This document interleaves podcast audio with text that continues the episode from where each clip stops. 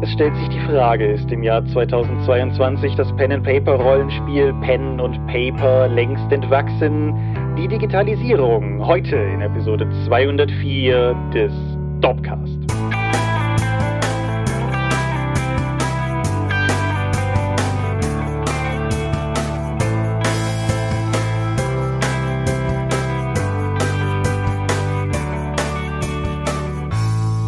Hi und herzlich willkommen zu Episode 204 des Dopcast. Immer mehr haben wir uns heute versammelt, über Dinge zu reden, die mit Rollenspielen zu tun haben. Und wenn ich wir sage, dann meine ich zum einen dich. Michael Skopje-Mingers, guten Abend. Zum anderen mich, Thomas Michalski. Hoi. Und worüber reden wir heute? Was bedeutet die Digitalisierung im Rollenspiel und im Verlagswesen allgemein? Also ein kleines und seichtes Thema. ja.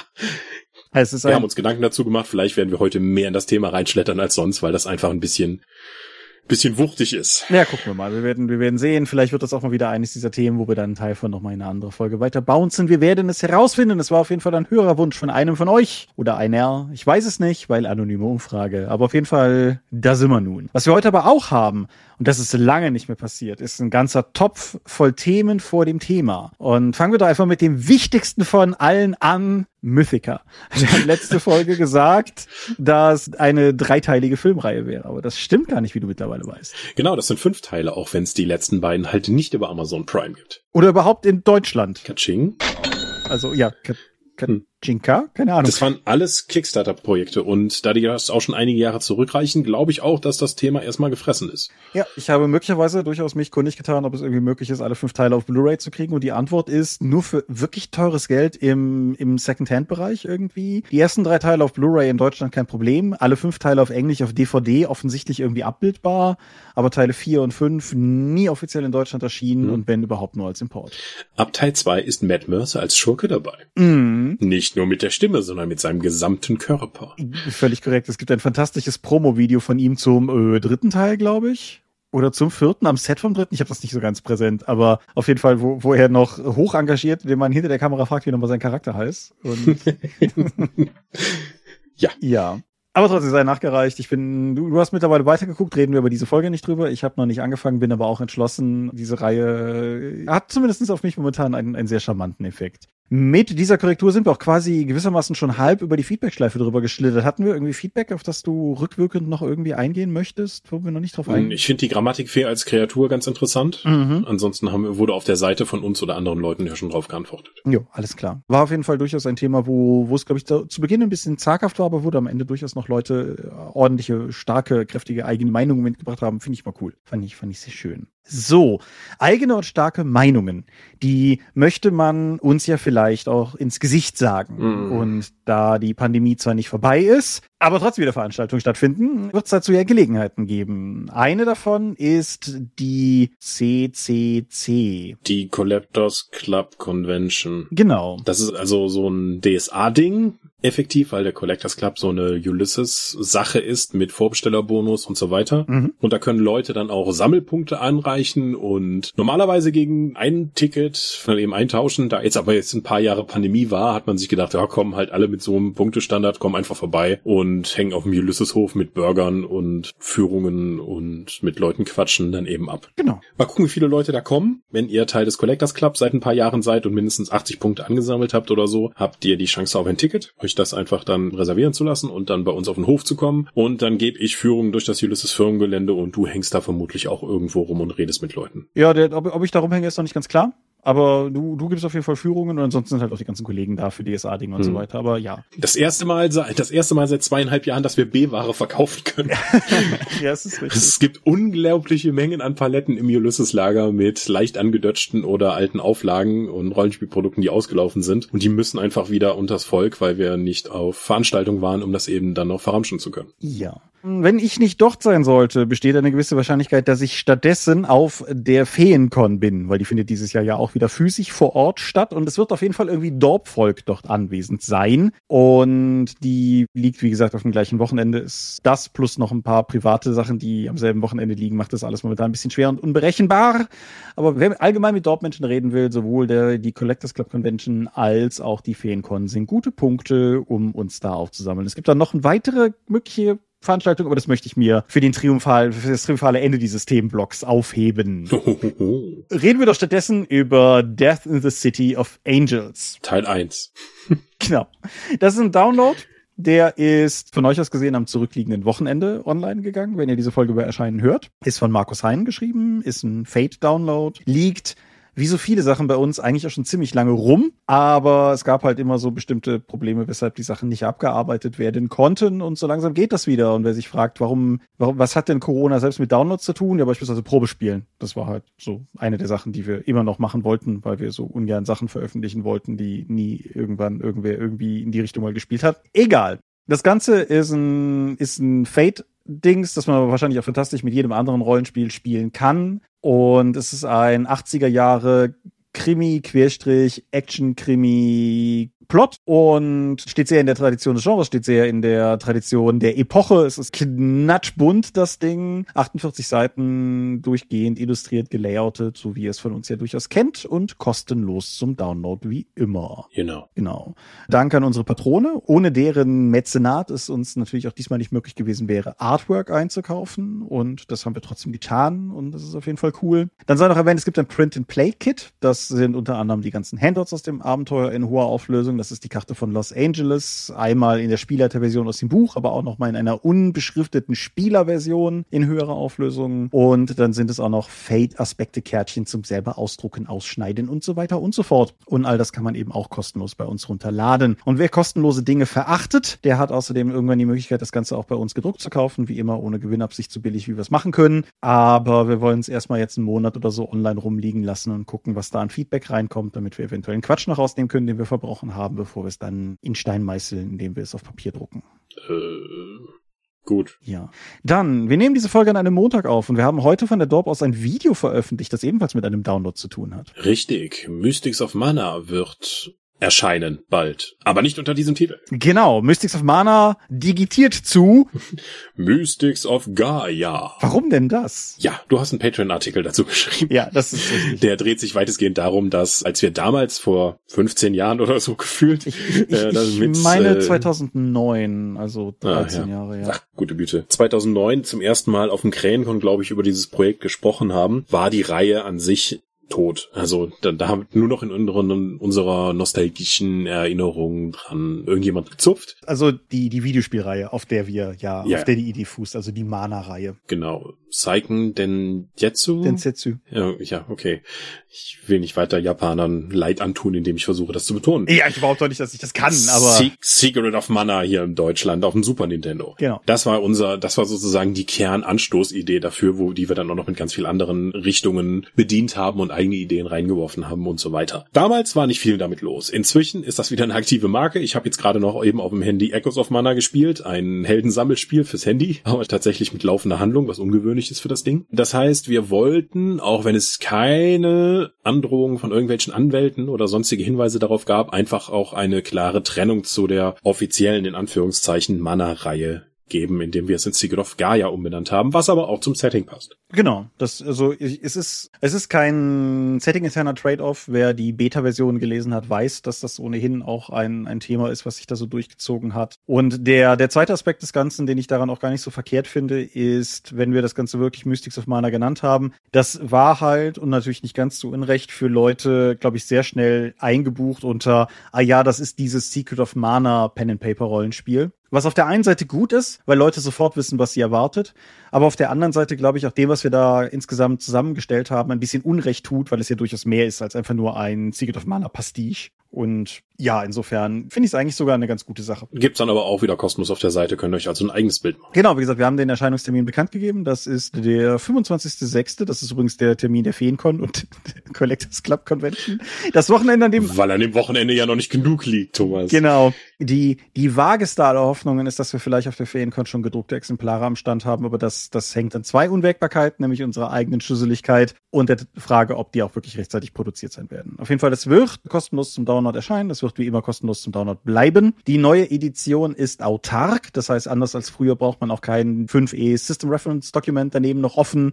Ist alles drin, was man braucht und dann kann man quasi einfach damit sofort losspielen und spannende Abenteuer auf Megaterra erleben. Zumindest hoffen wir das. Genau. Wer immer noch nicht genug von uns hat, wenn diese Folge hier irgendwann rum ist, also zumindest von dir, hat außerdem noch die Möglichkeit, einen anderen Podcast mal wieder zu hören. Du bist schon wieder wo genau. zu Gast gewesen. Ich war zu Gast bei den Dysonauts. Das ist auch ein Podcast mit eher breiterer Themenauswahl. Die reden halt über Kram, der ihnen Bock macht, wie es kann mal Tabletop sein, mal Rollenspiel, mal Marvel-Filme, äh, insgesamt eher breiterer Nerdkram. Und die hatten mich eingeladen, um über die One-Page-Rules zu reden. Mhm. Und das haben wir dann auch fast anderthalb Stunden getan. Ordentlich, ordentlich. Ja, war für eine Stunde geplant, aber wir haben uns alle ein bisschen hinreißen lassen von meiner Begeisterung für dieses Regelsystem. Ja, gut. Dann verlinken wir das natürlich wie immer unter dieser Folge. Du hast auch noch eine Magabotato-Folge irgendwo in der Pipeline, die aber noch nicht raus ist. Genau. Genau. Richtig. Ja, die kommt aber dann ja mit Sicherheit auch irgendwann irgendwie irgendwo. Ja, ich war in letzter Zeit irgendwo zu Gast, dementsprechend gibt's mich nur hier und in meinem Blog. Aber da hört mich keiner. Ja, und dann, dann haben wir noch ein letztes Thema vor dem Thema und oh Herrgott, macht mich glücklich, was ich jetzt sagen werde. Die Drakon ist zurück. Wird zurück sein. Ja. wenn Corona, Affenpocken, Amselmums uns alle lassen. Genau, wir, wir haben einen Termin und wir haben einen Ort. Der Termin ist der 21. bis 23. Oktober. Und der Ort ist Woffelsbach. Das ist dieselbe Location, in die wir ausgewichen waren 2019, als uns aus anderen Gründen die, die ursprünglich geplante Location sehr kurzfristig absagen musste. Und wer das jetzt so hört oder wer das vielleicht auch irgendwo in den letzten Folgen gehört hat, der wird sich vielleicht daran erinnern, dass ich neulich noch sehr aktiv gesagt habe, dass uns die Location eigentlich zu teuer ist, um das wirtschaftlich machen zu können. Beides ist richtig. Ich wollte sagen, beides ist richtig. uns ist gewissermaßen aufgefallen, aber halt, wir müssen ja gar nicht wirtschaftlich sein. Und in einer Mischung aus, also wir veranstalten die Drakon ja immer in Zusammenarbeit zwischen Dorp und Condra e.V. Und der Condra e.V. hat einfach Bock, eine Veranstaltung zu machen. Und wir haben zugegebenermaßen ja auch durchaus eine gewisse Patreon-Kriegskasse aufgebaut, dadurch, dass halt eine ganze Menge Dinge nicht stattgefunden haben in letzter Zeit. Einiges davon ist zweckgebunden, aber manches davon liegt auch einfach nur rum. Und das liegt dann halt nicht mehr rum, sondern stecken wir einfach da rein, das möglich zu machen. Das heißt jetzt nicht, dass das eine totale Zuschussveranstaltung ist, aber es gibt uns einfach die Sicherheit und den Puffer, dass wir das guten Gewissens trotz allem machen können. Ist vielleicht nicht auf Lebzeiten ein guter Plan, aber wir wollen auch einfach nochmal eine Pen-Paper-Convention mit euch verbringen. Und deshalb Drakon 14, 21. bis 23. Oktober. Am See. Ja, ist ziemlich dekadent. Ich verlinke einfach das Video von der letzten Drakon hier nochmal drunter, um euch so ein bisschen den Mund wässrig zu machen. Und es ist eine super schöne Location. Und die Frage, die natürlich auch zum Beispiel auf unserem Discord relativ zügig aufkam, ist eine berechtigte, nämlich das ist ja dann Oktober, das ist ja dann schon wieder, sagen wir mal, im Herbst. Was ist denn da mit Corona? Und dazu kann ich halt nur sagen, ja klar. Also es ist durchaus möglich, dass die Veranstaltung in irgendeiner Form nicht zustande kommen wird, weil die Zahlen wieder steigen oder weil eine neue Variante auftaucht oder weil sich sonst noch irgendwas ergibt, was wir in keiner Form bis jetzt haben irgendwie kommen sehen. Aber also sowohl mein direkter Drakon-Mitorganisator Lars und ich, wir waren uns beide relativ schnell dann einig, wenn wir es halt nicht versuchen, gibt es garantiert keine. Und insofern streben wir das jetzt einfach mal an. Der Vertrag ist unterschrieben, die Örtlichkeit ist gemietet, alles soweit auf Kurs. Und was wir jetzt dann vor allen Dingen brauchen werden, seid ihr. Weil wenn keiner kommt, ist auch doof. Und ja, das ist alles noch relativ taufrisch, deshalb ist die Drakon-Webseite noch nicht aktualisiert. Ich nehme an, auch noch nicht, wenn diese Folge online geht. Wir haben noch kein Poster und nichts. Aber wir haben bis jetzt eigentlich nur die, die Discord und die Patreon-Leute informiert und ihr seid jetzt die Nächsten, die davon hören. Und von da aus tragt es in die Welt, haut es mit Edding an die Wände und dann ja. haben wir hoffentlich eine coole Drakon vor uns. Ja, mal gucken, ob wir einen One-Page-Rules-Raum machen, in dem wir die ganze Zeit Szenarien spielen können und ich euch mal zeigen kann, was in Sachen Tabletop geht. Das ist auf jeden Fall eine Sache. Ich möchte auf jeden Fall mit Leuten Mystics of Gaia spielen. Ich möchte auf jeden Fall mit Leuten ein wie sechs Freunde spielen. Letzte Drakon hatte ich auch ein paar Ambitionen, die sind ein bisschen darunter, haben ein bisschen drunter gelitten, dass ich so halb gegen Migräne kämpfte währenddessen. Ich habe vor, dass das nicht wieder so kommt. Nicht, dass ich da Einfluss drauf hätte, aber trotzdem. Und nö, ich bin, ich bin da guter Dinge. Unser Dorpscher Matthias fragte direkt als erstes, als er hörte, die Drakon im Oktober fragte dann halt Drakon im Oktober, ob das denn überhaupt erlaubt wäre.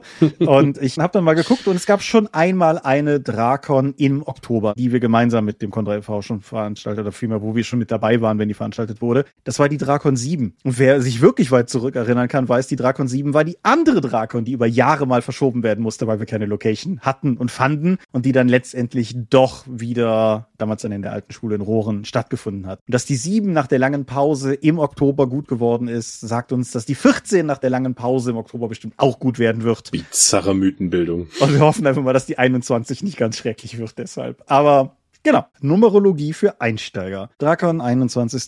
21, da ist sie schon wieder 21. bis 23. Oktober 2022. Apropos Mythenbildung. Genau. Reden wir doch mal über Medien. Wir haben uns entschieden, aufgrund der vielen News heute nur über ein Medium zu reden, aber beide über das gleiche. Mhm. Halo Infinite. Ich würde jetzt so gerne diesen, diesen Halo-Chorgesang anstimmen, aber das möchte niemand.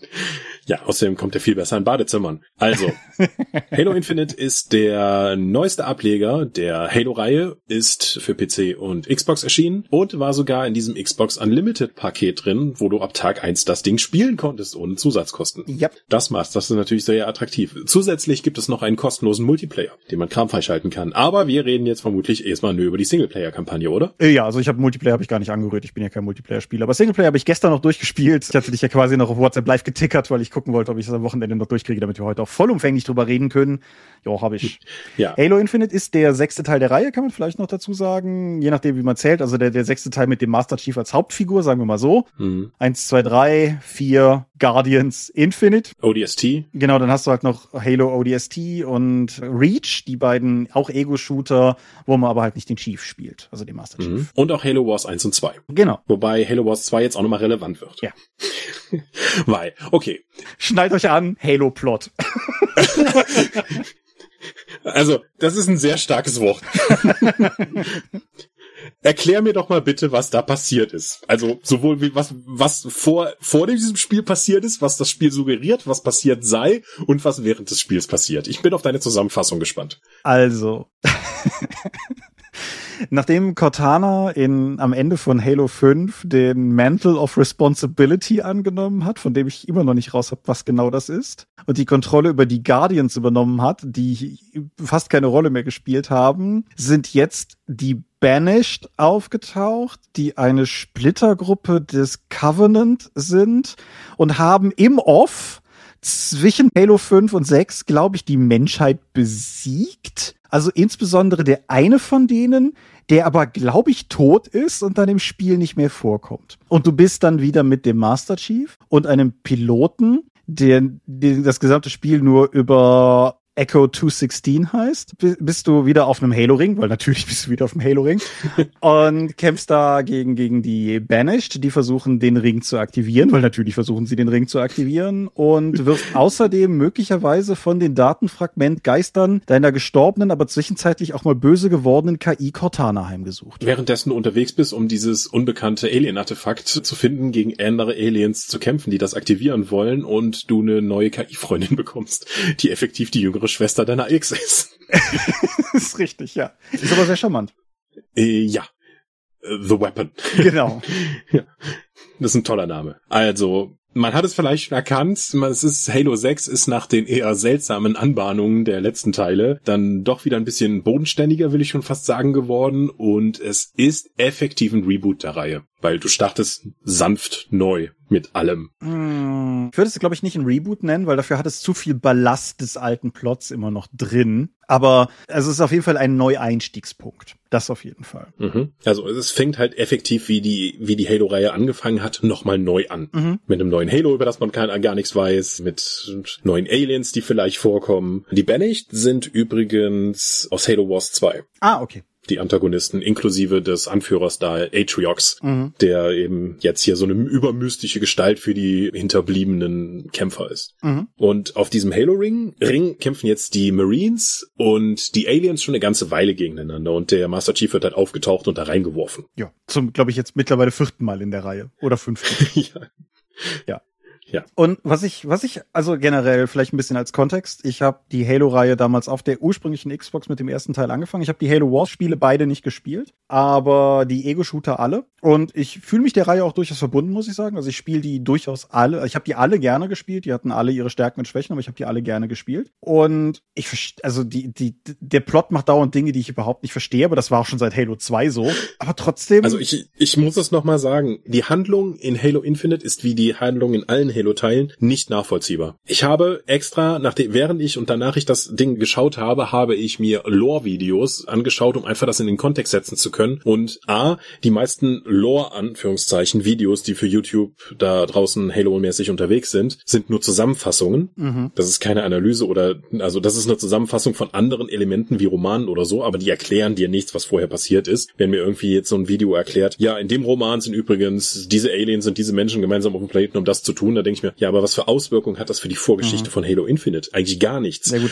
Und da, das ist mal ein Thema, das ist mal ein Thema für einen Kaffeeklatsch, der Unterschied zwischen ja. beidem, aber ja. Zwischen Zusammenfassung und Erklärung. Mhm. Und es ist effektiv nicht nachvollziehbar, was in diesem Spiel passiert. Also ich weiß es nicht. Du brauchst, glaube ich, weitere Medien, die dir erklären, was eigentlich die Handlung ist, weil das einfach, ich glaube, da passieren richtig coole Sachen, nur die sind halt so unverständlich erklärt, dass es eigentlich nicht zugänglich ist. Ein bisschen erschwert wird das noch zusätzlich dadurch, dass wir jetzt das erste Halo haben, das effektiv ein Open-World-Spiel ist. Mhm. Was sich aber massiv nachträglich eingefügt anfühlt. Weil Halo-Level sind ja in der Regel irgendwie angenehm lange Röhren, in dem du ab und zu mal ein bisschen hüpfen kannst, um Geheimnisse zu finden. Ansonsten ist das ein relativ straighter Shooter. Und jetzt hat man halt noch irgendwie zwischen diesen Einzelleveln offene Areale eingefügt, die man halt mit Fahrzeugen durchfahren oder durchlaufen kann, um dann den üblichen geliebten Halo-Shenanigan zu machen, der seit dem ersten Halo-Teil, wo du am ersten Level, nachdem du abgestürzt bist, halt mit dem Warthog durch die grünen Gegenden fahren kannst, um dann einfach Unfug passieren zu lassen. Mhm. Und das ist das, was in der offenen Welt am meisten Spaß macht, nämlich einfach zu versuchen, Unfug zu generieren.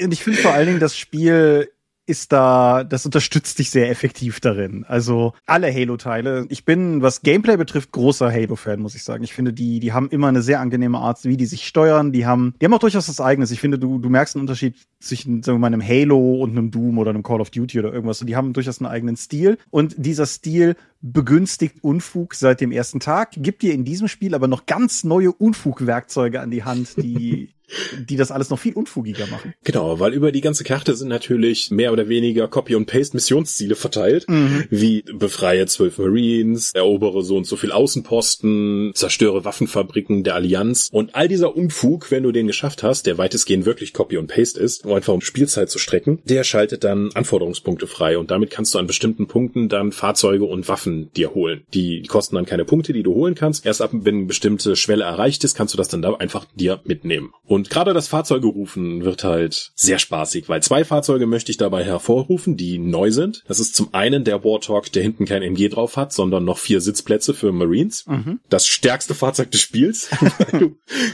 dann einfach vier Marines hinten drauf platzierst, die du auch mit Waffen ausrüsten kannst, die du einfach dann aus den Kisten holst. Und wenn du vier Marines mit Raketenwerfern oder diesen Strahllasern hast, dann zersplötzt du mal diese Kopfgeldziele, die auf der Karte rumlaufen, mal sowas von schnell, wenn du sie nicht sowieso schon überfährst. Und zum Beispiel diese Kopfgeldziele Ziele zu erledigen. Die geben dir in der Regel, schalten die auch noch dann Alien-Waffen für diese Waffenkisten frei, die du nehmen kannst, die dann noch besser sind als reguläre. Mhm. Zudem gibt es auch noch dann Abwurfpacks, die dir neue Ausrüstungsgegenstände für den Multiplayer freischalten. Sobald du irgendwie eine Radarstation in einem Abschnitt dann erobert hast, siehst du auch, wo die dann entsprechend liegt, bis auf eine, die in einer Schlucht liegt, woran ich zwei Stunden oder sowas gesucht habe, um das letzte Achievement zu bekommen, weil ich das einfach alles haben wollte, obwohl ich den Multiplayer nicht spiele. Zwanghaftes Verhalten und so weiter. Hashtag Opfer. Ja, stimmt leider. Aber ich muss sagen, dieses ganzen Open-World-Zeug ist doch sehr nachträglich eingefügt.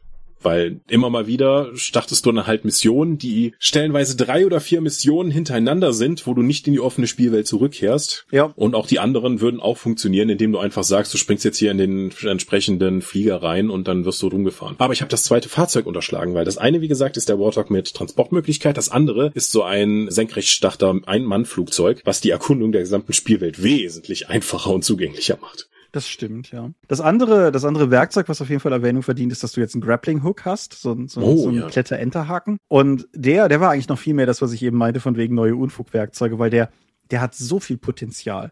Du kannst damit Wände hochklettern und spätestens, wenn du das schnellere Cooldown-Dings dazu freigeschaltet hast, kannst du auch nahezu alles damit erklimmen, weil wenn du es clever machst, du dich damit höher ziehen kannst, als du dann wieder runterfällst, bis das Ding wieder geladen ist und kannst dich dann quasi alles hocharbeiten, wenn du stur genug bist. Du kannst den Gegnern mit Schilden den Schild wegschlagen, um dann in dem Moment, wenn die taumeln, irgendwie einen Schuss drunter zu setzen. Hm. Du kannst herumliegende Waffen damit einsammeln. Du kannst dich in gegnerische Fahrzeuge reinziehen und dann den, den Fahrer daraus treten. Und das alles fand ich bemerkenswert intuitiv. Also ja. erneut, wie gesagt, ich mag Halo Gameplay, aber so wenn du wenn du irgendwie das erste Mal, weißt du, du, du schlägst einem den Schild weg, schießt den um, ziehst dich an den nächsten mit dem Haken ran, packst dem noch eine Haftgranate drauf und hüpfst hinter die nächste Deckung, du fühlst dich halt einfach wie der König. und das ist auch super, diese überall rumliegenden Energiefässer, hinter denen sich auch Gegner total gerne verstecken, einfach mit dem Haken eigentlich ranzuziehen, auf den Gegner zu werfen, dann explodieren die aus irgendeinem Grund oder machen ganz viel Unfug. Das ist ist wirklich, dieses eine Element gibt der ganzen Halo-Reihe eine solche Frischzellenkur, die es viel stärker macht, als einfach nur das in der offenen Welt eben einfach nur rumhampeln zu können. Ja. Du hast schon erwähnt, das kann man upgraden. Man findet in der gesamten Welt so Upgrade-Kisten, die einfach dann, wodurch du deine Master Chief Sonderfähigkeiten verbessern kannst. Davon gibt's, glaube ich, sieben. Kann das sein? Ich würde jetzt sechs, sechs sagen, oder? Es gibt sechs, davon sind zwei relevant, mehr Schildenergie und der, und der Greifhaken. Ja, ich würde das, das Gegner-Scan-Ding noch einmal upgraden, damit du 40 Prozent ja, ja. mehr Radius hast wegen diesen verfluchten unsichtbaren Gegnern. Aber Gegner abscannen geht noch, aber so etwas wie ich kann eine, ich kann einen Schildwall aufstellen. Habe ich nie benutzt. Ja, genau. Es gibt Manöverdüsen. Habe ich auch nie benutzt. Und dann noch irgendwas, was ich schon vergessen habe. Ich möchte hier Deutschen nochmal hervorheben, der Erfolg für 50 mal so eine Schutzmauer hinsetzen heißt in Deutschen, niemand hat die Absicht. Ah, das ist schön. das ist schön. Ja. Ja. Sehr gute Eindeutschung. Ja, Greifhaken macht das Spiel wesentlich dynamischer. Super Ding. Handlung haben wir schon gesagt. Die meiste Zeit läufst du durch die offene Karte. Ab und zu taucht mal ein Gegner mit einem Namen und einer Lebensenergieleiste auf, der viel mehr aushält, aber eigentlich nicht sonderlich kann. Ja. Es gibt noch eine neue Bedrohung mit, weil, hey, religiös motivierte neue Alien-Bedrohung am Ende von Halo. Wer hätte sowas schon mal gesehen? Gasp. Ja, ist richtig. Der Endkampf war ein bisschen enttäuschend, fand ich. Ja, ich fand den aber besser als den, welcher war denn das? Der vierte war das, glaube ich, ne, wo das mehr oder weniger so ein halbes Quicktime-Event war, wo du, wo du am Ende den, den Typ mit diesen, diesen Vortex unter, der ist ja wurscht. Ja. ja, Endkampf war ein bisschen enttäuschend, aber okay. Das war sozusagen, es gibt ja zwei Endkämpfe. Das stimmt. Einmal gegen einen wütenden Nahkämpfer in einem viel zu engen Raum. ja und dann eben gegen die endgültige Bedrohung, die fand, mit der der Master Chief, glaube ich, 30 Sekunden Interaktion während des gesamten Spiels hatte und das halt so als Endbedrohung darzustellen. Das zeigt mal wieder so die, die narrativen Schwächen der Halo-Reihe, die ja halt nochmal schwächer werden dadurch, dass du stundenlang dazwischen wirklich unglaublich viel Unfug in dieser offenen Welt machen kannst, bevor du dann wieder zur Handlung zurückkehrst und ich frage so, wer war das nochmal? Warum bin ich hier? Ja, vor allen Dingen, also was ja auch noch hinzukommt bezüglich der offenen Welt, ist es natürlich wie jedes Open-World-Spiel mit einem gewissen Maß an, sagen wir mal, auch Engine-Unfug gesegnet. Und ich hatte dir gestern noch ein Video geschickt, was ich einfach viel lustiger fand, als es hätte sein sollen, wo ich mir halt mal wieder ein Fahrzeug angefordert hatte und das halt abgeworfen wurde und halt einfach auf meinen Marine fiel, der dann betreten wieder aufstand und rückwärts weglief. Und das war einfach so, ja, okay, Dinge sind kaputt. Die rufen auch oftmals, wir werden angegriffen. So, nee, eigentlich nicht. Oh, aber, aber Dinge rufen, die, die kleinsten Aliens ja. der Feindfraktion, die waren ja schon immer fantastisch. Ich glaube, ich habe mich in die Halo-Reihe verliebt, als mir der erste davon jemals begegnete und der erste Gegner in einem Halo-Spiel zu mir sagte, er hat eine Waffe. Und ich mir dachte, okay, ihr seid solche Gegner. Und die sind in Halo Infinite ja so mitteilsam und haben so viele verschiedene Sachen, die sie sagen können. Und Propagandatürme. Ja, Propagandatürme. Propagandatürme, in denen die Grunts eben dann Sachen durch die Gegend schieben und so. Ja, jetzt ist vielleicht der Turm gefallen, aber das war ja nur eine Falle für den Dämon. Das war ja alles unser Plan.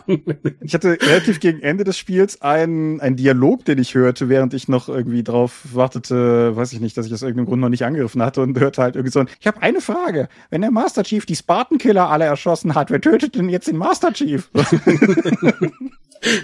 ja. ja. Hat auch eine Weile gedauert, bis ich die alle zerschossen hatte und gefunden hatte. Ja. Ah, ja was ich noch zur offenen Spielwelt sagen wollen würde. Alles klar. Ich würde ich würd sagen, mit Blick auf die Uhr, du noch einen, ich noch einen. Ja, dann es ist ein Problem, wenn du die, wenn du eine fortschreitende Narration in den Missionen hast, du in der offenen Spielwelt aber schon Sachen erkunden möchtest, die eigentlich erst in der Narration ganz später kommen und du dann zum Beispiel Gegner mit anderen Gegnertypen siehst und wo du dir nicht erklären kannst, warum die zusammenarbeiten sollten. Ah, das ist mir nicht passiert. Bin ich zu brav der Story gefolgt. Ja, ich, ich habe halt, ich versuche halt möglichst, wie gesagt, Wirtschaftssysteme zu zerstören, bevor sie, mhm. wenn ich eine offene Spielwelt habe und ich wollte halt so viel wie möglich von der offenen Spielwelt erkunden, bevor ich in der Mission weitermache. Das hat halt dazu geführt, dass ich irgendwie dann Gegnertypen in Kooperation gesehen habe, die eigentlich nicht zusammenarbeiten sollten oder warum sind die überhaupt da? Da sind schon ein paar Fragezeichen über mir aufgetaucht, aber das hat sich dann erst im Verlaufe der Handlung mehr oder weniger erschlossen. Also vor allen Dingen weniger, weil sie wollten einfach mehr von diesen Gegnern reinhauen. Ich möchte ganz zum Schluss nämlich noch eine, eine letzte Lanze tatsächlich für das Storytelling in dem Spiel brechen. Und zwar in einem spezifischen Fakt, nämlich in der Art, wie sie den Master Chief in dem Teil inszeniert haben. Also vor allen Dingen den Master Chief und seine Beziehung zu, seine dysfunktionale Beziehung Beziehungen zu mehreren KIs. Mhm. Und herausgegriffen an, an zwei exemplarischen Szenen. Es gibt eine Stelle, wo Echo 216 emotional sehr am, am Ende ist und der Chief sich mehr oder weniger zu ihm kniet und mit ihm warme Worte wechselt. Und was ich daran... Im Rahmen seiner Möglichkeiten. Ja, genau. Was ich daran halt so geil fand, ist, dieser Mann kniet sich dann neben, also der Master Chief kniet sich neben den Erschütterten. Und in dem Moment, wo er sich abkniet, vibriert dein Controller, um dich nochmal dran zu erinnern, was für ein Trümmer von einem Kämpfer das ist. Und dann kniet er da und ist halt einfach mal zweieinhalb Köpfe größer, wenn die nebeneinander knien. Und während der andere halt realistisch sich so ein bisschen bewegt, kniet der Master Chief da wie so eine griechische Statue. Hm. Und das war, so Momente finde ich einfach cool, wo du halt, und, und wo er halt dann trotzdem darüber redet, dass halt auch für ihn Dinge nicht funktioniert haben und so. Und Halo 4 hatte damals so kleine Momente gehabt, wie der, in dem Cortana ihn fragt, nachdem er irgendwie erklärt, er wird jetzt einfach losziehen und alle, alle Bösen erschießen, und wo Cortana nur so sinngemäß meint, wer von uns beiden ist eigentlich die kalte berechnende Maschine? Und das hat der Teil, finde ich, hier durchaus in guten Momenten auch. Und das kann ich jetzt nur für dich und die, die es gespielt haben, andeuten, weil es sonst ein Spoiler wäre. Der allerletzte Dialog, den der Master Chief mit The Weapon hat. Den fand ich dann doch irgendwie erstaunlich anrührend. Fand ich, also wie gesagt, hat für mich durchaus funktioniert. Ich mag die Figur des Master Chief, die hm. ist, ich finde die interessanter, als Leute, glaube ich, glauben, dass sie ist, aber ist halt eingebettet in eine Geschichte, die man vage versteht, wenn man. Hm. Ja, dass da noch der Name übernommen wurde, war mir doch ein bisschen too much. aber das geht auch mehr in den Reboot rein, den ich ja am Anfang erwähnt hatte. Ja. Ähm. Ich werde das, ich werde das nachher rausschneiden müssen, weil das der Spoiler ist, aber sie müssen ja irgendwie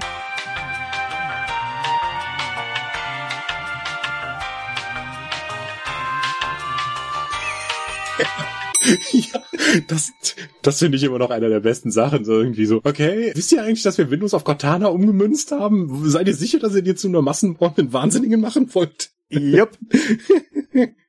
Jetzt ist eben eine Waffe. Genau. Aber ja, also Halo Infinite würdest du empfehlen? Ja, würde ich empfehlen. Multiplayer kann ich wenig zu sagen. Ist halt effektiv jetzt so ein Battle Royale Ding geworden. Mit Katzenöhrchen und so weiter. Aber ja, Singleplayer ist halt immer noch die typische Halo-Erfahrung, aber jetzt tatsächlich äh, sinnvoll modernisiert mit schwacher Narration wie immer. Ja, und wenn ihr, wenn ihr Game Pass Unlimited wie auch immer habt, dann könnt ihr, könnt ihr theoretisch mit der Master Chief Collection, die ist ja auch noch relativ modern in ihrem Remake, im Prinzip anfangen und könnt tatsächlich die ganze, ganze Halo-Reihe am Stück durcherleben, wenn ihr wollt. Was ich durchaus empfehlen kann denke ich. So, jetzt haben wir gerade ja schon gewissermaßen über Mörder-KIs gesprochen. Ist das die Zukunft der Digitalisierung im Rollenspielmarkt, Thomas? Ich glaube nicht. Ich, ich denke aber durchaus, dass Digitalisierung an sich ein, ein nicht irrelevanter Faktor sein könnte bei Dingen, die da, die da jetzt in den nächsten Jahren uns so bevorstehen. In den nächsten Jahren. Siehst du das also als Zukunftsthema oder stecken wir nicht schon direkt drin? Ich denke, wir stecken, wir stecken drin, aber ich denke, wir sind, wir sind noch lange nicht, nicht wirklich drin. Also da kommt noch viel. Jetzt versuche ich zu sagen. Aber wo fangen wir an? Das sind so viele Sachen. Ich glaube, der, der unterschwelligste Punkt, wo das begonnen hat, waren PDFs. Mhm. Und das ist auch gerade mal zehn Jahre her, oder? Kommt halt ein bisschen drauf an, wie man das Ganze betrachtet. Wenn du den professionellen Markt meinst, dann würde ich sagen, das könnte hinkommen. Vielleicht ein bisschen mehr. Ich hatte, ich hatte heute eine Pathfinder PDF sichern, die war, meine ich, auch von 2009. Also ist ein bisschen mehr als zehn Jahre dann. Ach so, dann muss das ja noch länger her sein. Ich glaube, ich kann mich erinnern, da hast du noch in Aachen am Park gewohnt. Da hattest du noch über fantasydownloads.de ah, DSA-PDFs ja. gesichert. Das war halt noch davor. Fantasy Downloads EU. Ja, ja, da habe ich die Simiala-Kampagne gekauft, weil man da sonst mhm. nicht mehr dran kam. Richtig. Das ist, also das ist schon deutlich lange her, wenn du das mit reinrechnest. Das stimmt. Was aber auch schon früher durchaus beginnt, und ich will jetzt hier nicht unbedingt in unser eigenes Horn tuten, aber zum Beispiel die DORP. Also, ich sag mal, Fanprojekte haben die Möglichkeit, PDF-Veröffentlichungen zu machen, ja relativ früh schon begeistert empfangen, weil es zwar noch nicht die Möglichkeit war, eigene Bücher zu machen, aber zumindest die Möglichkeit war, etwas Annäherndes zu machen. Und dass, dass diese Darreichungsform dann gewissermaßen später auch durch offizielle Publikation geadelt wurde und heute ja wie selbstverständlich wahrgenommen wird, war für mich damals nicht unbedingt zu erahnen. Ich meine, die ersten Top-Downloads waren noch Word-Dateien. Mhm. Shadowrun-Abenteuer, ich erinnere mich. Ja, reden wir nicht darüber. Ich denke, was essentiell dafür war, dass dieser Digitalisierungsschritt einfach auch weitläufig angenommen wurde. Wie so oft ist eine zentrale Plattform gewesen. Mhm. Das ist im Rollenspielbereich dann letztendlich Drive-Thru gewesen und nicht fantasydownloads.eu.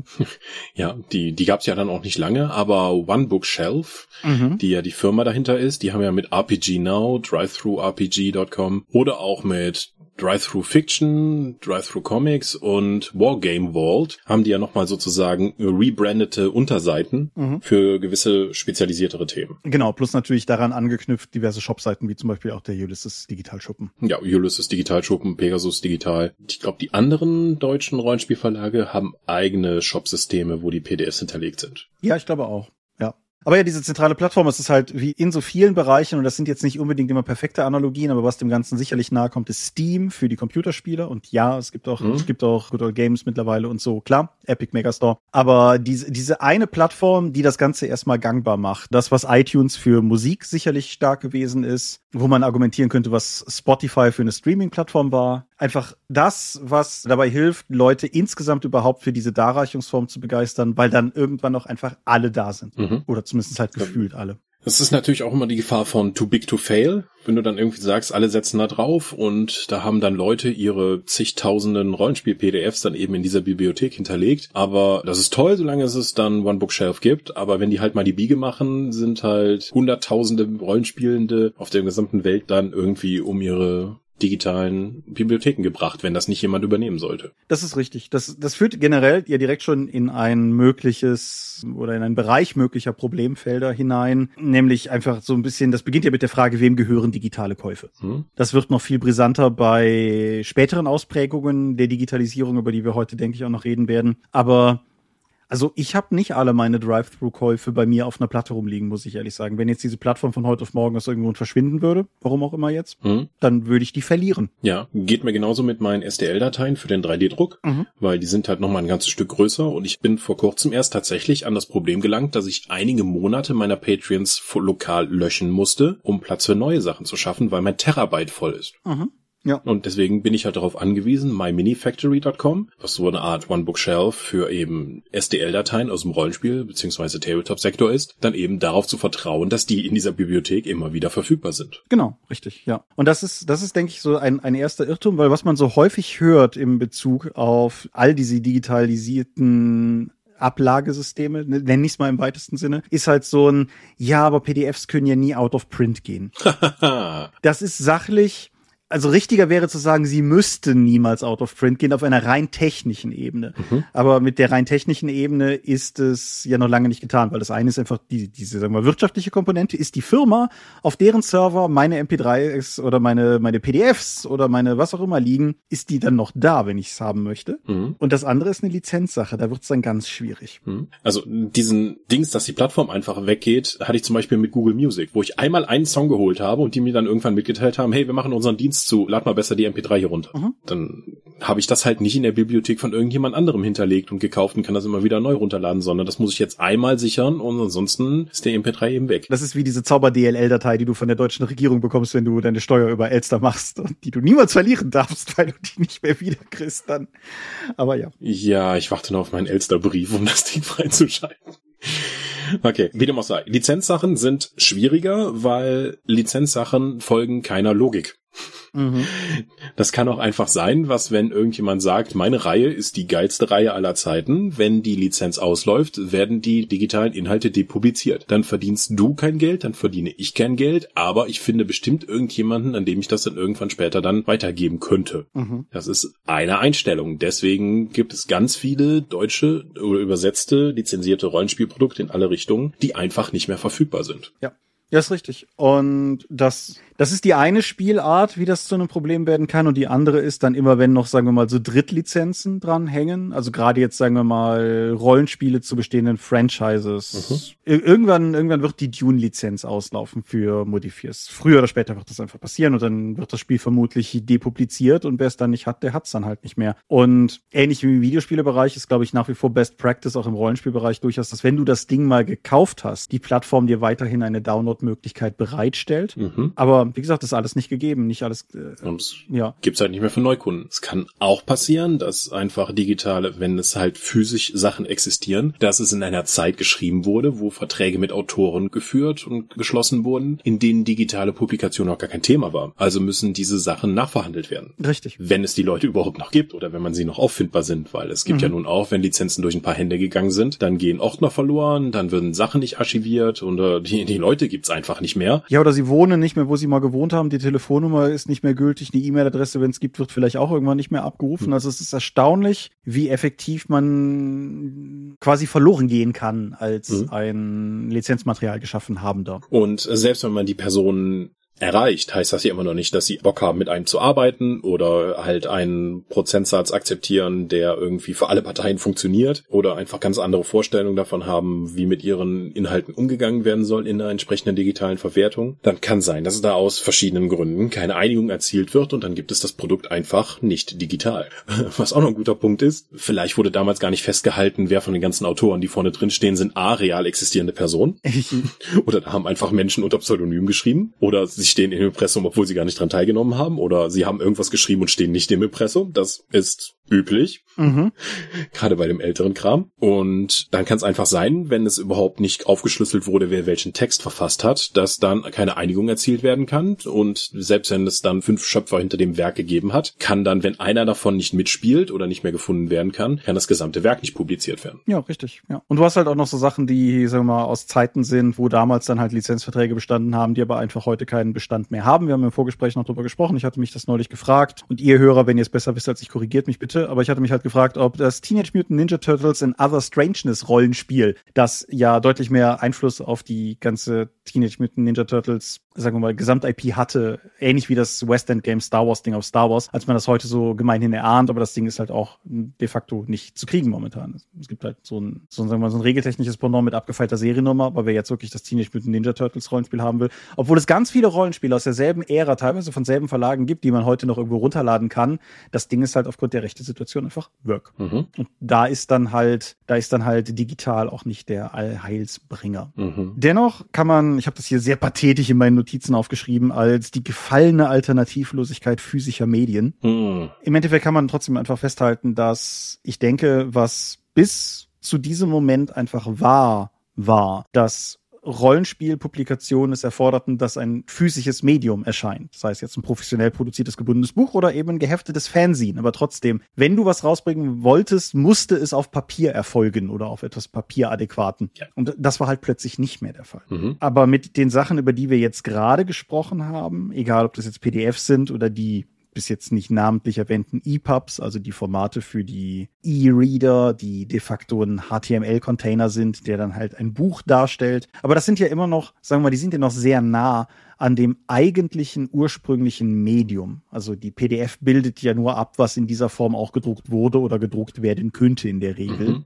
ein EPUB ist immer noch ein Roman, nur dass du halt die Schriftart und die Schriftgröße selbst definieren kannst. Genau. Also da kannst du layout-technisch mehr auf deine Bedürfnisse angehen, aber der Text ist ja der gleiche im Roman, mhm. wird dann halt nur anders angestellt. Eine andere Möglichkeit, sich diesen Inhalten zu bieten, sind zum Beispiel Wikisysteme. Ja. Ein Wikisystem gibt's jetzt im Rollenspielbereich direkt von Ulysses zum Beispiel für Hexen und DSA 5, die komplett alle Regeln im Wikisystem vollständig zu haben sind, offen zugänglich. Genau, und auf der DSA Fluff-Ebene in der nicht verlagsseitig gehosteten Variante mit der Wiki Aventurica ein ebenfalls erschlagendes Nachschlagewerk. Mhm. Von Fans geführt. ja, auch. genau. Und diese Wikisysteme bieten aber eine andere Erfahrung, als das ein Buch macht. Sagen wir mal jetzt digital wie auch physisch. Mhm. Weil es ist, diese Wikisysteme sind hervorragend da drin, Informationen bereitzustellen, die man sucht. Ja, gib mir mal von Hexen alle Monster. Guck mal, ah, hier ist die, die Unhold-Kategorie. Ah, da, hier ist der Unhold-Hexer. Hier sind alle Sachen aufgeführt. Der hat folgende Fähigkeiten. Oh, guck mal, auf diese Fähigkeit kann ich direkt draufklicken und komme dann auch auf die Fähigkeit und kann die nachlesen, wie die funktioniert. Mhm. Das ist also eine sehr einfache Zugänglichkeit und gerade für Leute, die sich in der Spielleitung herumtreiben, ist das eine wahre Fundgruppe. Aber auch für Hexen, wo ich Spieler bin, muss ich sagen, finde ich das sehr leicht zugänglich, die Fähigkeiten, die ich habe, die ich in dem Buch mir zuerst erarbeitet habe, da noch nachzuschauen. Womit Wikisysteme für mich überhaupt nicht funktionieren, ist mir diese Information, was ich überhaupt brauche, erstmal zu erarbeiten. Mhm. Ja weil es ist halt effektiv nur ein sehr sauber organisiertes Nachschlagewerk. Es funktioniert für mich zumindest nicht aber so, mich einem Werk komplett zu nähern. Nee, auch. Weil einfach die Strukturierung so ganz anders ist, als ich das gewohnt bin für Informationsvermittlung. Ja, ich sehe es halt durchaus analog zu den Lexika, die ja Wikisysteme in gewisser Weise abbilden. Und bei der Regel Wiki ist es dann ja ohnehin auch nochmal, weil es ja im Endeffekt geradezu mechanische Nutztexte sind, die du da abrufst. Aber selbst sowas wie die Wiki Aventurica, klar, wenn ich grundsätzlich weiß, dass ich was bestimmtes suche. Ich suche irgendwie, suche irgendwie, weiß ich nicht, ich suche Informationen über Rohaya von Gareth. Dann finde ich in der Wiki Aventurica mit Sicherheit sehr viele gute Ansatzpunkte. Oder konkreteres Beispiel, als ich für den Kaiser Roll Konvent meinen Tanzworkshop vorbereitet habe, habe ich halt nach aventurischen Tänzen gesucht und habe halt über die, die Wiki Aventurica durchaus paar erste Ansatzpunkte gefunden und dann halt auch ein paar Buchquellen. Aber da bin ich dann zumindestens wieder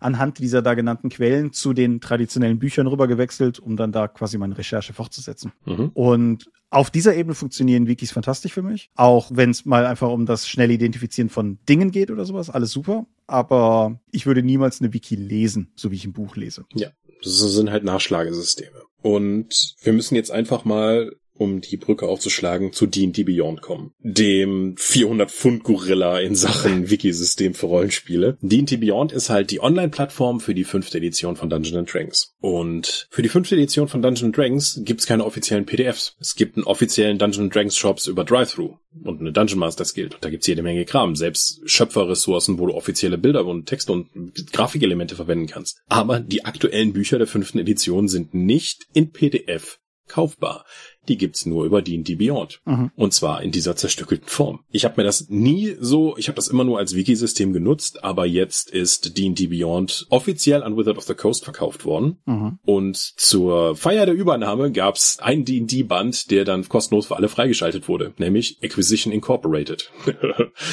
ähm, ja, das ist der Penny Arcade Band, effektiv, wo du dann so eine Organisation innerhalb deiner D&D-Welt bauen kannst, die dann eben einer Abenteuergruppe nachempfunden ist, aber das Ganze dann als Wirtschaftssystem begreift. Und da hatte ich mal jetzt die Möglichkeit, einfach reinzuschauen, wie das organisiert ist, weil der komplette Band ist ja dann hinterlegt. Und da sind einzelne Abschnitte und Kapitel mhm. dann eben im HTML-Code von oben nach unten einblockig, dann mit ab und zu mal einer Grafik, die reingeworfen wird, lesbar. Und ich habe mich damit super schwer getan, mhm. weil einfach die Organisationsvermittlung und der Aufbau von den Seiten völlig anders funktionierte, als ich das von Büchern her gewohnt war. Die Inhalte, die Texte sind ja die gleichen. Ja. Nur die Vermittlung ist für mich so viel anders und dass die, die Nutzbarkeit ist so ungewohnt, dass ich mir das Buch so nicht erschließen konnte. Ja, wie gesagt, da, da stoßen, da stoßen verschiedene Sachen aufeinander und der den Dropcast länger hört, wird verstehen, dass derartige Formate auch nicht unbedingt das sind, worauf ich auf, also nach ich so suche in meinem Hobby. Aber ich verstehe den Reiz dahinter. Ich denke, ich denke, der erste wirklich wichtige Schritt ist das, was ich eben schon mal gesagt habe, einfach nochmal zu unterstreichen, wo zum Beispiel eine Kauf-PDF in den allermeisten Fällen, ich weiß, es gibt Ausnahmen, aber in den allermeisten Fällen mehr oder weniger einfach dieselben Rohdaten verwendet und einfach nur über eine andere, über ein anderes Export-Preset eine PDF-Datei schreibt, die an die Druckerei geht und über ein anderes Preset eine PDF schreibt, die halt in den Shop geht. Aber es ist halt im Endeffekt immer noch das Buch in seinem traditionellen Aufbau, nur dass du es jetzt am Bildschirm liest, was auch immer das jetzt sein mag, Monitor, Tablet, wie auch immer, Kühlschrank, aber immer noch denselben Aufbau verwendet wie das Papierbuch, wohingegen halt so eine Umgebung wie D&D Beyond das komplett hinter sich lässt und damit in gewisser Weise natürlich auch das, das ganze Medium, und ich meine das jetzt recht wertfrei, neu erfindet. Mhm und damit sehr erfolgreich ist. Ja. Also ich weiß nicht, ob ich nicht irgendwie ein Dinosaurier bin, der sich damit schwer tut, ob die Hauptnutzungsquelle von D&D Beyond jetzt von jüngeren Leuten ist, denen das irgendwie leichter fällt, ob die meisten Leute das auch nur als Wiki-System benutzen und sich die physischen Bücher kaufen und dann einfach nur die digitalen Bücher kaufen, um die Optionen für dieses Wiki-System für ihren Charakterbilder und alles mögliche zu holen. Weil eine andere Option, die D&D Beyond bietet, ist auch etwas, was du mit Büchern nicht machen kannst, weil ich kann mir Monster oder Klassen einzeln kaufen für Mikrotransaktionen. Mhm. Wenn ich jetzt zum Beispiel aus Xanatas Ratgeber für alles. Ich spielte einen Barbaren. Ich weiß, der Archetypenpfad für den Barbaren in der fünften Edition von D&D aus Xanata gefällt mir richtig gut. Ich brauche aber eigentlich keine von den anderen Klassen, weil ich spiele ja halt nur einen Barbaren. Dann kann ich mir für einen, weiß ich nicht, einen Euro dann nur diese Barbaren-Erweiterung holen und damit ich die auch im Character Builder, der da auch hinterlegt ist, dann eben nutzen kann. Dann habe ich die ganzen anderen Optionen aus dem Buch eben nicht. Mhm. Ja, das ist richtig. Ich denke, das ist auf der einen Seite ein großer Vorteil. Es ist vielleicht gar nicht so weit entfernt von, sagen wir mal, dem Analog, dass du früher halt ein ganzes Musikalbum gekauft hast und die MP3 ist dir plötzlich ermöglicht, auch einfach nur deinen Lieblingshit zu kaufen. Mhm. Aber genau, also rein, rein für mich, Thomas persönlich gesprochen, geht halt unglaublich viel verloren aus mehreren Gründen, weil ich zum einen, also zum einen versuche ich ja meine Freizeit damit zu verbringen, möglichst wenig auch noch am Computer zu sitzen. Deshalb sitzen wir hier auch tief in der Nacht und nehmen einen Podcast auf. Äh, Selbsterkenntnis. Die zweite Sache ist aber durchaus, ich, ich mag es einfach mit Büchern zu arbeiten. Das bringt mir Freude. Die, die ganze Art und Weise, wie man Bücher benutzt, ist etwas, was mich persönlich erfreut. Und ich glaube, dass das, dass das durchaus das sein könnte, was du auch mit Dinosaurier charakterisierst. Vielleicht sind Leute, die, sagen wir mal, digitaler sozialisiert wurden, als ich, da auch aufgeschlossener, was das betrifft. Die dritte Sache ist aber, dass die Art und Weise, also es ist eigentlich selten, dass ich ein Rollenspielbuch kaufe und dann absolut schon weiß, was da alles drin sein wird. Es sei denn, es ist jetzt natürlich was, wo ich beruflich vorher schon dran gearbeitet habe. Und es ist für mich durchaus auch ein gewisser Mehrwert darin, dieses Buch halt zu haben und halt auch zu sehen, was da sonst drin ist und daraus Inspirationen, Ideen, was auch immer weiter für mich mitzunehmen. Und das ist etwas, was ich persönlich durchaus als Verlust empfinden würde, wenn man die ganzen Sachen einzeln kauft, weil das dann auf einer gewissen Ebene wegfällt. Ich habe mit Sicherheit Rollenspielinhalte gelesen, die ich niemals einzeln gekauft hätte, aber dann trotzdem gemocht habe, einfach weil die in einem Buch waren, das ich vielleicht aus einem anderen Grund gekauft habe oder in einem Buch waren, das ich einfach nur aufgrund des Themas des Titels gekauft habe und dann davon überrascht wurde, dass die da drin sind. Der andere Punkt, der mich daran immer stört, stört, ist, ich weiß ja noch gar nicht, was ich brauche, wenn ich den Überblick nicht habe. Mhm. Wenn ich das halt nicht sehen kann. Und deswegen, ich hätte mich für diese Barbarenklasse, die ich nicht einzeln gekauft habe, ich hätte ja gar nicht gewusst, dass ich genau die brauche, wenn ich nicht vorher in Xanata einfach mal hätte durchblättern können, seiner Gesamtheit. Ja, das ist richtig. Wie gesagt. Auf der anderen Seite, wie du schon sagtest, es ist sehr erfolgreich, das steht, steht außer Frage. Und ich glaube auch durchaus, dass da sehr viel Potenzial liegt, weil ich weiß einfach, dass ich persönlich kein Maßstab bin, um die, das Erfolgspotenzial von digitalen Sachen zu beurteilen, weil ich einfach zu sehr in die andere Richtung ticke. Ich habe da auch fürs Ende der Folge quasi noch so einen, einen Zentralgedanken zu. Aber grundsätzlich heißt das ja nicht, dass das für andere Leute nicht fantastisch funktionieren kann. Ich glaube, dass wir auch durchaus Leute in unserer Hörerschaft haben, die die Beyond nutzen. Und da würde mich auch natürlich die Nutzungserfahrung interessieren. Ich glaube aber auch, dass es durchaus Dinge sind, die koexistieren können und werden. Mhm. Weil ich finde, das ist ein anderes Takeaway, was ich bis jetzt aus den Digitalisierungsentwicklungen in den meisten anderen Bereichen wahrzunehmen glaube, nämlich dass dass die meisten neuen Medien eher zusätzlich und nicht anstatt dazu gekommen sind. Mhm. Der Vorteil von diesen Online-Tools ist aber neben der einfachen Rezeption des Textes ist natürlich die Wiederverwertbarkeit, wie hier der integrierte Charaktergenerator, mhm. mit dem ich halt nicht nur meinen Charakter erstellen kann mit den ganzen Optionen, die ich mir aus den Büchern eben freigeschaltet habe. Das kann ja auch ein limitierender Faktor sein, indem wir zum Beispiel sagen, wir benutzen halt nur das Spielerhandbuch. Ich habe bei D&D Beyond auch die Möglichkeit, eine Kampagne anzulegen und dann werden halt die Bücher, die ich mir gekauft habe, mit allen Leuten in der Kampagne geteilt. Das heißt, nicht alle Leute müssen den gleichen Kram gekauft haben. Nur wenn ich halt meinen, meinen Barbaren-Archetypen, den ich halt immer spielen möchte, auch in anderen Kampagnen verwenden möchte, muss ich als Spieler auch die einmal für mich freischalten. Ansonsten muss halt derjenige, der die Spielleitung übernommen hat, dann eben das Ding einmal Xanata komplett gekauft haben und dann kann man sich das eben auch anschauen. Was da natürlich auch dran hängt, ist eine gewisse ubiquitäre Verfügbarkeit. Also sprich, du hast den Scheiß einfach immer da, wenn du ein Handy bei dir hast. Mhm. Und selbst, selbst den, den Charakter auf seiner aktuellen Stufe. Ja, und nicht nur den Charakter, also konkretes Beispiel, wir haben vor einer Weile nochmal ein DSA Abenteuer gespielt, Dorp intern. Und ich weiß nicht mehr warum, aus irgendeinem Grund brauchten wir plötzlich Werte für eine Palmviper und keiner hatte halt das Buch zur Hand, wo die drin war. Regelwiki for the win. Nachgeguckt, Werte gefunden, Werte gehabt. Mhm. Das wäre früher halt einfach nicht möglich gewesen. Wenn halt früher niemand das Buch dabei gehabt hätte, hätten wir halt die Werte nicht gehabt.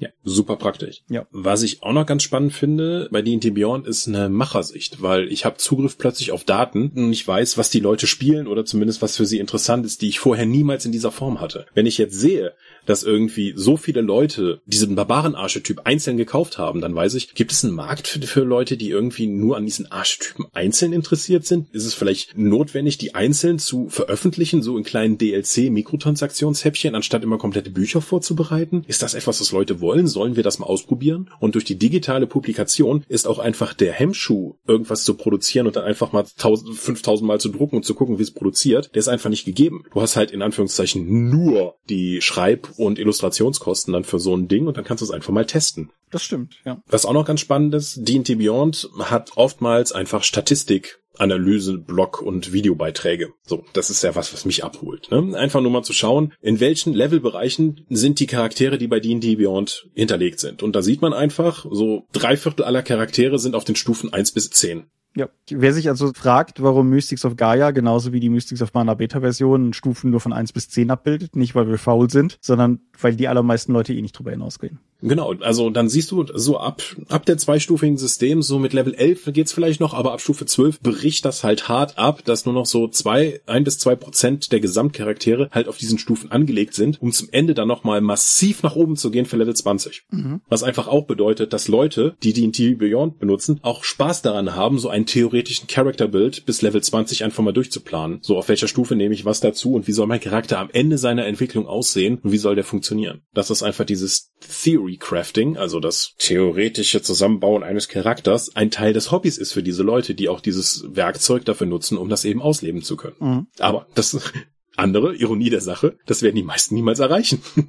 weil halt so um Level 10 herum Schluss ist. Und wenn ich als Spielentwickler drauf schaue und einfach merke, dass 50 Prozent meiner Inhalte effektiv nur noch von, ja, 20 Prozent der Leute genutzt werden, dann muss ich mir auch überlegen, macht das überhaupt das Spiel, so wie es momentan aufgebaut ist, ab der zweistufigen, zwei fünfzahligen. Zweistellig, zweistellig ist, was du suchst. Zweistellig, das deutsches Wort kaputt. Macht das Spiel ab zweistelligen Bereich, das ich eigentlich designt habe, überhaupt noch Sinn? Warum hören die Leute auf, da zu spielen? Mhm. Wenn ich an meine D&D 4 Runde zurückdenke, da haben wir von Level 1 bis 30 gespielt. Also, warum hören die Leute bei D&D 5 einfach auf? Wir haben ja schon damals schon drüber gesprochen, die meisten Abenteuer, die sich verkaufen, sind in den Levelbereichen 1 bis 3. Irgendwie danach äh, nimmt das Interesse auch ab. Auch die meisten Pathfinder Abenteuerpfade gehen halt nur so bis Stufe 12 bis 14. Das heißt, das ist irgendwie, Ja, wo die Leute sagen, so, hm, dann hören die halt auf zu spielen. Ja, aber das ist halt trotzdem interessant, aber das, das führt uns vom Thema der eigentlichen heutigen Episode weg. Wir sind doch schon hart in der Zeit, aber Ja. die meisten der Mega-Adventures für die in die 5, also hier Strat und so weiter, die ganzen 256 Seiten gehen ja alle von 1 bis 20. Das heißt, entweder steigern die einfach nicht so weit, Spieler ist geizig oder so. Oder die Kampagnen hören auf. Mhm. Also da, da stecken viele interessante Interpretationen drin, aber auch da natürlich wieder Statistik und so. Da muss man ein bisschen aufpassen, Hm. dass man Kausalität und Korrelation nicht in einen Topf Ja, wirft. aber wenn du, wenn du halt siehst, so die am meisten gespielte Klasse ist der Kämpfer und die meisten gewählte Volk ist Mensch. Das heißt, der menschliche Kämpfer, der langweiligste Vanille-Charakter überhaupt, ist trotzdem der am häufigsten erstellte Charakter auf D&D Beyond. Mhm. Also damit hat man einfach eine Datengrundlage zur Analyse des eigenen Spiels als Hersteller, den du bis jetzt sonst nicht hattest. Das stimmt. Das auf jeden Fall. Ja. So, D&D Beyond ist ja für 146 Millionen US-Dollar als eigenständige Firma dann von Wizard of the Coast aufgekauft worden. Mhm. 146 Millionen US-Dollar für eine Website, in der man seinen Charakter verwalten kann und das effektiv ein Wikisystem für 5e ist. Mhm. Das seit Jahren nur in einer Beta-Version einen Encounter-Builder hat, um deine Herausforderungen mit Monster zusammenzuklicken. Das bis heute kein Werkzeug hat, um die Regeln zur Monstererschaffung aus den Dungeon Master Tools einfach durch Anklicken lösbar zu machen. Mit Tabelle. Mhm. So, das ist halt was, sieben Jahren aktiv, fünf Jahren und selbst solche Tools sind noch nicht implementiert und dann zahlen Leute 146 Millionen Dollar dazu. Um die Summe mal in den Kontext zu setzen, das ist mehr Geld, als in den letzten zehn Jahren im deutschsprachigen Rollenspielbereich umgesetzt wurde. Mhm. Das heißt, die Entwicklungskosten, die hinter D&D Beyond stehen, um das Ding überhaupt auf diesem Level halten zu können, sind für den deutschen Markt quasi nicht leistbar. Das stimmt. Deswegen sehe ich nicht, also A, dass es eine deutsche D&D Beyond Version gibt in absehbarer Zeit oder auch, dass das für andere deutsche Rollenspiele auf diesem Niveau möglich wäre. Oder nur im Kontext von ganz anderen Entwicklungen, die wir jetzt gerade noch nicht absehen können. Eine, Mhm. ein, ja. Es gibt ja sowas wie das Weiße Auge und andere Heldengeneratoren für DSA im Skriptorium. Mhm. Es gibt für Shadowrun das Genesis-System, für Shadowrun 6, glaube ich, heißt der Charaktergenerator, wodurch du was zusammenklicken kannst. Die sind alle nützlich, aber die sind halt alle auch nicht auf dem Niveau von D&D Beyond. Nehmen. Was man bei denen, die Beyond natürlich nicht außer Acht lassen darf, ist, dass sicherlich ein Teil des Kaufpreises auch auf den Kundenstamm geht. Mhm. Die Daten, ja, Daten sind ja was wert. Ich wollte gerade sagen, und auch durchaus so- sowas wie diese statistischen Daten, die du eben erwähnt hast, die da ja irgendwie auch mit dranhängen und so weiter. Da kommen wir dann irgendwann in den Bereich von Surveillance Capitalism. Aber da, wie gesagt, das kaufst du mit Sicherheit mit. Die Tatsache, dass D&D Beyond die de facto akzeptierte 5e-Plattform für all diese Dinge ist, macht es natürlich auf der einen Seite für Wizards of the Coast auch sehr lukrativ, das besitzen zu wollen oder sehr attraktiv, das besitzen zu wollen. Und auf der anderen Seite äh, ist das natürlich auch durchaus was, womit man in die Verhandlung gehen kann, wenn die es dann besitzen wollen. Also ich denke, das, Mhm. das darf man nicht außer Acht lassen, dass das in dem Preis mit drin hängt. Das sind nicht reine Entwicklungskosten, die da, die da beglichen wurden. Aber ja. Und natürlich, um trotzdem diesen Bogen nochmal zurückzuspannen, sind wir dann auch nochmal bei dem Thema der Plattformabhängigkeit. Mhm. Weil wenn du all deine Sachen jetzt zum Beispiel bei D&D Beyond kaufst und nicht als physisches Buch oder eben auch als PDF, was du runterladen kannst und D&D Beyond wird irgendwann abgeschaltet und Online-Dienste werden irgendwann abgeschaltet, dann sind die Sachen vermutlich weg.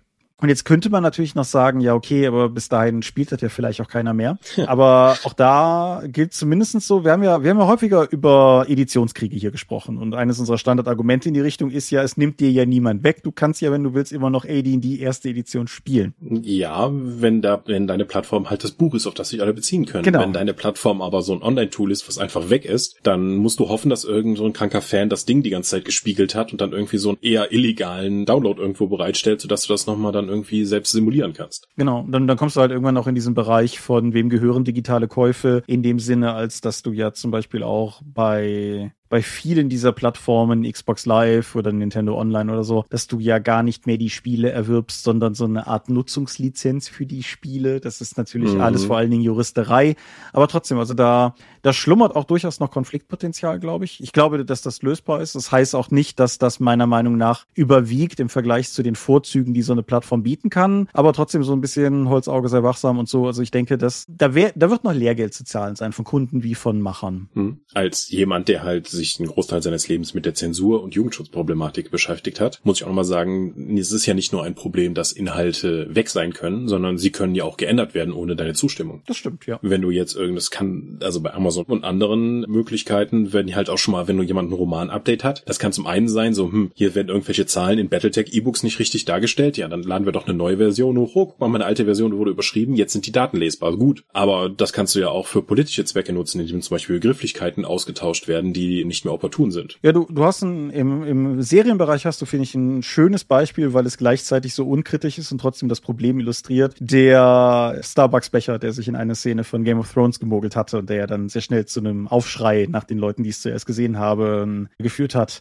Der ist halt auf der Blu-ray nicht mehr drauf und der ist halt auch im Stream ausgetauscht. Also wer das Ding damals nicht gesehen hat, der wird es auch niemals sehen. Hm. Gerade jetzt auch noch mal im Kontext von D&D Beyond, weil es mit den neueren Büchern gab es zum Beispiel Änderungen an Monstern, dass die keine Gesinnung mehr haben. Die wurde einfach entfernt. Beziehungsweise optional gemacht, meine ich. Ne? Ich glaube, die haben immer ja. noch den Eintrag, aber die sind jetzt halt nicht mehr böse, sondern in der Regel böse. Sowas in dem Sinne. Genau. Und so ein Kram kann halt einfach passieren, dass dann Inhalte nachträglich geändert werden. D&D Beyond hatte damit dann noch lange, musste sich diesen Fragen stellen, so wie sieht's aus, überschreibt ihr dann einfach mit der nächsten Errata hier mein Buch. Mir gefällt nämlich diese Änderung überhaupt nicht. Wie kann ich die irgendwie ablehnen? Inzwischen ist es, glaube ich, so, dass du dann beide Versionen haben kannst, die du dann eben dann auswählen kannst. Ich bin mir nicht sicher, weil ich keine von diesen Inhalten gekauft habe auf der Plattform, aber das ist auch ein Problem, dass du, du sowohl als Kunde wie auch als Plattformbetreiber im Blick haben musst. Mhm. So, solange du inhaltliche Änderungen vornimmst und nicht nur einfach korrekt Korrekturen. Was jetzt genau was ist, ist wahrscheinlich auch wieder ein Streitthema. Ja, ja klar. Das, das ist eine, wie immer, ne? Die extremen Positionen sind sehr leicht zu bestimmen und die Grauzone dazwischen ist nahezu unbestimmbar. Mhm.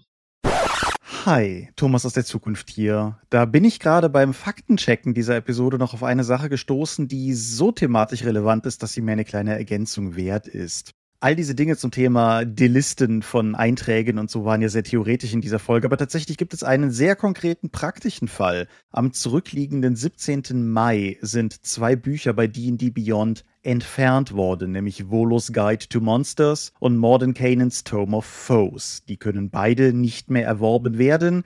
Wer sie jetzt noch nicht hat, wird sie auch nicht mehr kriegen. In der Theorie wird das ausgeglichen dadurch, dass Modern Canaan Presents Monsters of the Multiverse als neues Quellenbuch, das halt einen Großteil der Inhalte aus den beiden vorgenannten Büchern bündelt und auf einen aktuellen Stand bringt, erschienen ist. Das Problem sind die Sachen, die in dem neuen Band nicht enthalten sind, denn die sind jetzt dann halt einfach weg für alle, die die Bücher nicht vorher haben erwerben können. Insofern waren wir wohl noch mehr am Puls der Zeit, als wir uns das selber ausgemalt haben. Und ich dachte, das ist auf jeden Fall noch relevant darauf hinzuweisen. Darauf gestoßen bin ich in einem Artikel von dicebreaker.com.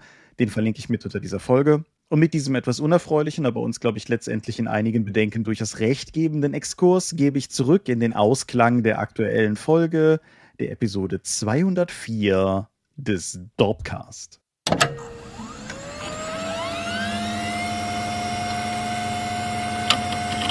Ich habe noch so einen letzten Gedanken und dann, dann sollten wir, glaube ich, für heute, also ich, ich zunächst mal, ich glaube, der ganze Themenbereich VTT, der natürlich potenziell noch mit in diese Folge reingehört hätte, rein thematisch, ist mal was dann für eine eigene Episode, weil das Fass mhm. lassen wir jetzt. Virtual Tabletops, also sozusagen Spielumgebungen fürs Rollenspiel. Genau. Dedizierte.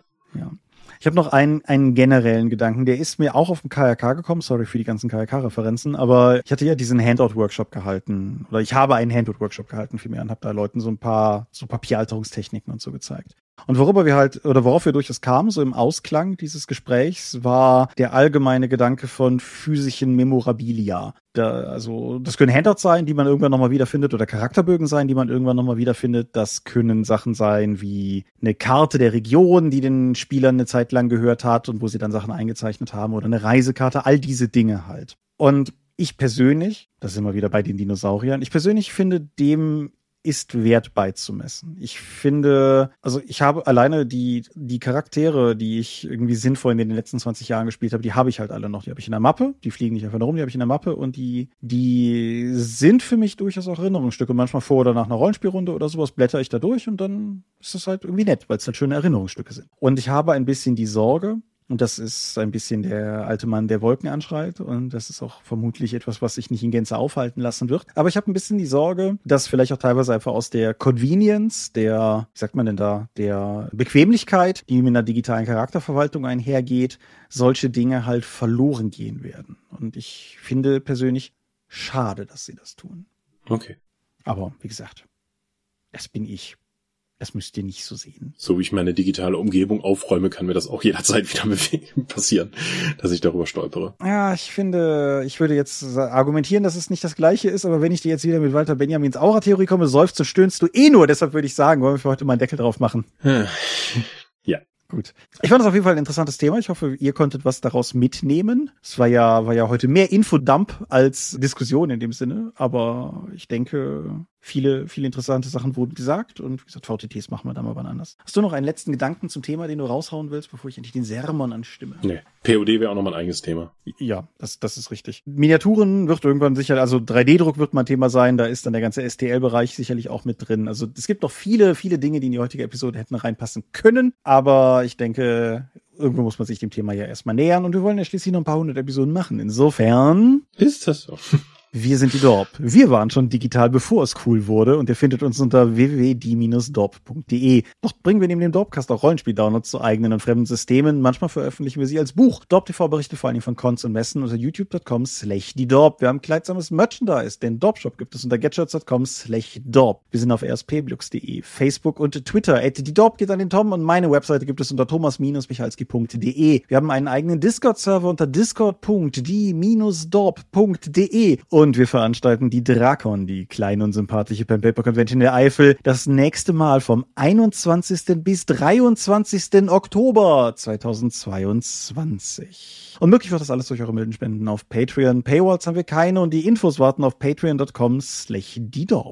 Genau. Digitale Aufnahme beendet. Schönen Tag noch. Genau. Lasst es euch gut gehen. Schönen Sonntag wünsche ich. Es ist bestimmt irgendein Feiertag in der Nähe. Und ja, wir hören uns an den 14 Tagen in dieser Stelle wieder. Und bis dann sage ich Adieu und ciao, ciao. Tschüss.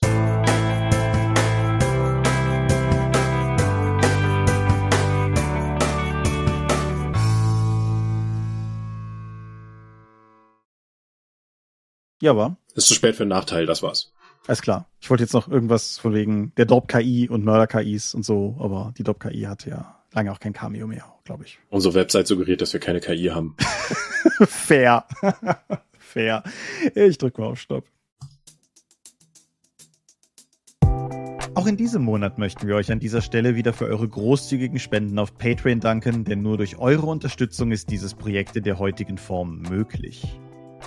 Unser besonderer Dank gebührt dabei wie stets den Dop Ones, also jenen, die uns pro Monat 5 Euro oder mehr geben.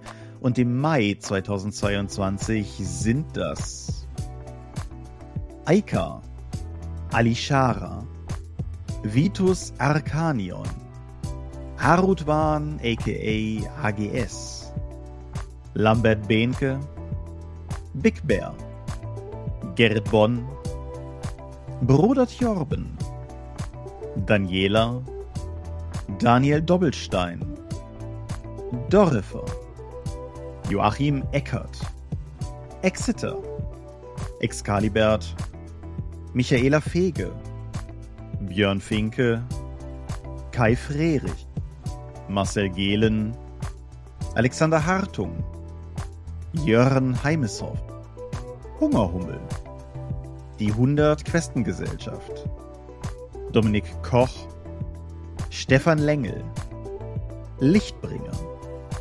Lightweaver, Christoph Lühr, Angus MacLeod, Moritz Melem, Miles, Nibi, Arzach Rumpelgnorg, Ralf Sandfuchs, Sawyer the Cleaner, Ulrich A. Schmidt, Oliver Schönen, Jens Schönheim, Christian Schrader, Rupert Sedelmeier, Alexander Schendi, Lilith Snow White Pink, Sphärenmeisterspiele, Stefan T., Florian Steury, Sven, Technosmurf, Teichdragon, Tellurien, Marius Vogel, Jeremias W., Talian Vertimol,